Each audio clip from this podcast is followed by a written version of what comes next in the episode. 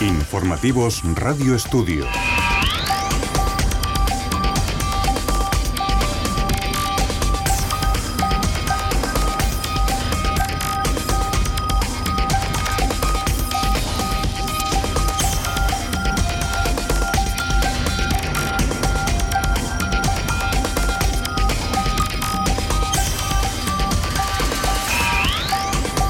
Muy buenas tardes, saludos de nuevo de Rosa Chavarría desde los servicios informativos de Radio Estudio. Cuando pasa un minuto de las dos es momento de acercarnos a toda la actualidad de este miércoles 14 de febrero. Una jornada de cielos grises, pero con los termómetros situados en los 20 grados de temperatura. Esta hora aquí en la Plaza Mayor de Torrelavega.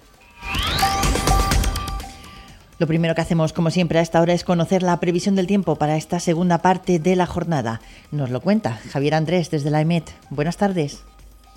Buenas tardes. Hoy en Cantabria las temperaturas se mantienen con ligeros cambios. Se esperan máximas de 22 grados en Potes y Torrelavega, 21 en Camargo, Los Corrales de Buena, Laredo y Azas de Cesto, 20 en Santander y Casurdiales, 16 en Reynosa. Durante esta tarde tendremos intervalos de nubes medias y altas, viento flojo de componente sur en el interior, del sureste y este en el litoral, pudiéndose dar algunos intervalos de mayor intensidad. No se descartan rachas muy fuertes en montaña. Es una información de la Agencia Estatal de Meteorología.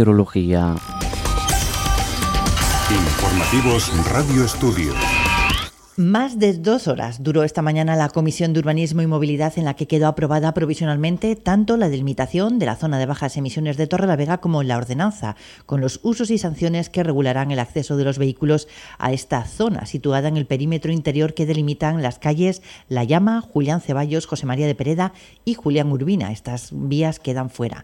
Tras un intenso debate, el asunto quedó aprobado con los votos a favor del equipo de gobierno PRC-PSOE, en contra de PP y Vox y la abstención de Torrelavega sí e IU Podemos. El expediente irá a pleno a finales de mes y posteriormente se abrirá un plazo de un mes de exposición pública. Jezabel Tazón es la concejal de movilidad de Torrelavega ha salido también un compromiso firme por parte de este grupo del equipo de gobierno, un compromiso eh, por el cual mantendremos mesas de trabajo para poder debatir dicha ordenanza.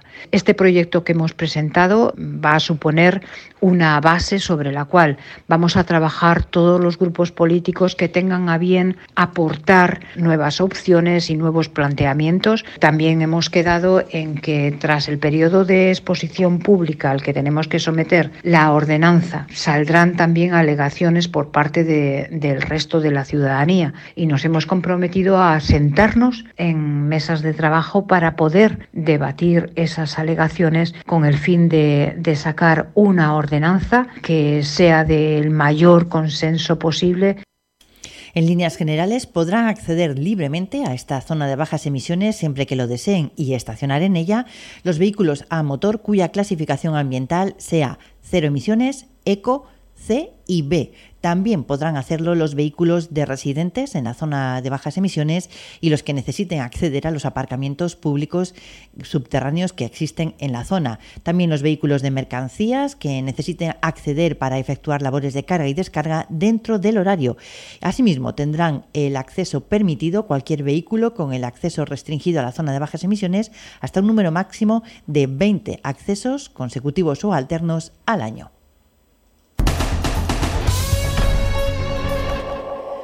Coincidiendo hoy, 14 de febrero, con la celebración de San Valentín, el Día de los Enamorados, Torrelavega inicia la búsqueda de la carta más romántica con el concurso de cartas de amor que cumple ya su edición número 17, un certamen al que desde ya y hasta el 12 de abril se pueden presentar los escritos con un máximo de 700 palabras. Un concurso literario centrado en el género epistolar que puede versar sobre el amor o también sobre el desamor. Esther Vélez es la concejal de Cultura de Torrelavega.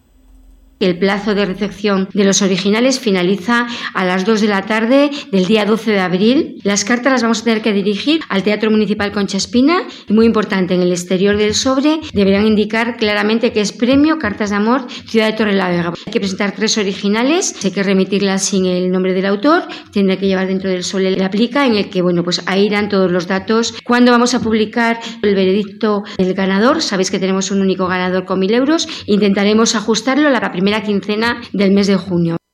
Y seguimos hablando de San Valentín, ahora en clave comercial, porque la Asociación de Comerciantes y Empresarios de Torrelavega, Convega, realiza esta tarde el sorteo de su campaña con motivo de San Valentín, en el que repartirá 2.000 euros en premios, en cuatro vales de 500 euros cada uno. A lo largo de las últimas dos semanas, los establecimientos han repartido entre los clientes que realizaron compras papeletas que debían rellenar con sus datos y depositar en el mismo comercio. En el sorteo de hoy se decidirá quiénes son los ganadores que podrán canjear sus vales en los establecimientos adheridos a la promoción en la jornada de este sábado. Así que a todos los que hayan participado, muy atentos y mucha suerte. Cerramos el bloque de informaciones locales de Torrelavega y continuamos recogiendo un llamamiento que han hecho hoy las organizaciones profesionales agrarias de Cantabria a toda la población para que se una a las protestas del campo. Aquí en la región la reivindicación será este viernes 16 de febrero. Partirá de tres rutas que, a las que se irán sumando ganaderos y agricultores de todos los puntos de la región que confluirán en Santander, donde se manifestarán al frente de la delegación del Gobierno en la calle Calvo Sotelo. Así, unos tractores saldrán de la zona oriental de la comunidad, otros de la occidental y otros de Campo, uniéndose unos aquí en Torrelavega y otros en Sarón para avanzar hasta Peña Castillo. Allí será el punto de encuentro de toda la comitiva, donde juntos se manifestarán hasta el centro de Santander, donde llegarán aproximadamente a las doce y media del mediodía, como decimos, de este viernes 16 de febrero. Dos de la tarde, siete minutos, pasamos a la actualidad comarcal. Empezamos en Polanco, donde el, Consejo de la Infancia y la Adolescencia, en colaboración con el Ayuntamiento, va a promover a finales de junio la celebración de un rastro solidario para dar una segunda vida a los juguetes que donen los vecinos, que serán entregados a niños de familias con escasos recursos. Esta propuesta ha sido presentada por el Consejo durante el último pleno de la infancia, con el objetivo de recabar el apoyo municipal de ayuda en la organización de este mercadillo que se celebraría como colofón al curso escolar en los jardines de la Casa de Pereda. Rosa Díaz es la alcaldesa de Polanco. Por mi parte, yo lo que he hecho es informarles de algunos de los avances y en especial pues esos contenedores de pilas que ya están colocados al lado de los dos corazones que tenemos de recogida de tapones, uno en Polanco y otro en Requejada en el colegio. Y bueno, pues eh, cuando mejore el tiempo vamos a quedar con ellos para que sean ellos los que inauguren y sean los protagonistas ya que ha sido idea suya.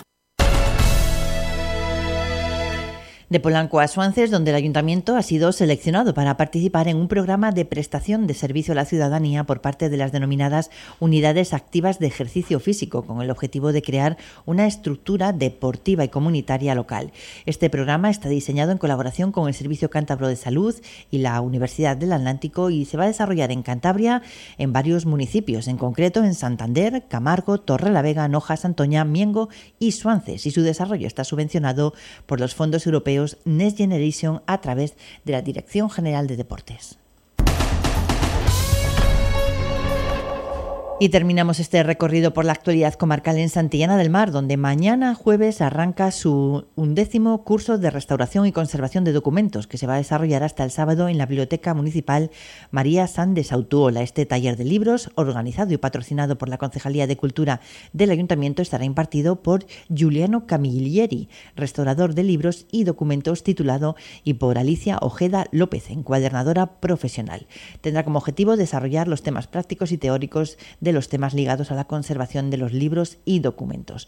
Las plazas son gratuitas, aunque limitadas, y para inscribirse solo hace falta bien mandar un correo electrónico a contacto arroba santillanaescultura.com o apuntarse a través del número de teléfono 605 683898. Llegamos así a las 2 de la tarde y 10 minutos. Próxima cita con las noticias aquí en estos mismos micrófonos a las 5. También en nuestra página web y en redes sociales pueden consultar estas y otras informaciones. Les dejamos a continuación con más actualidad. Nos acercamos de nuevo hasta Polanco. Muy buenas tardes. Informativos Radio Estudio.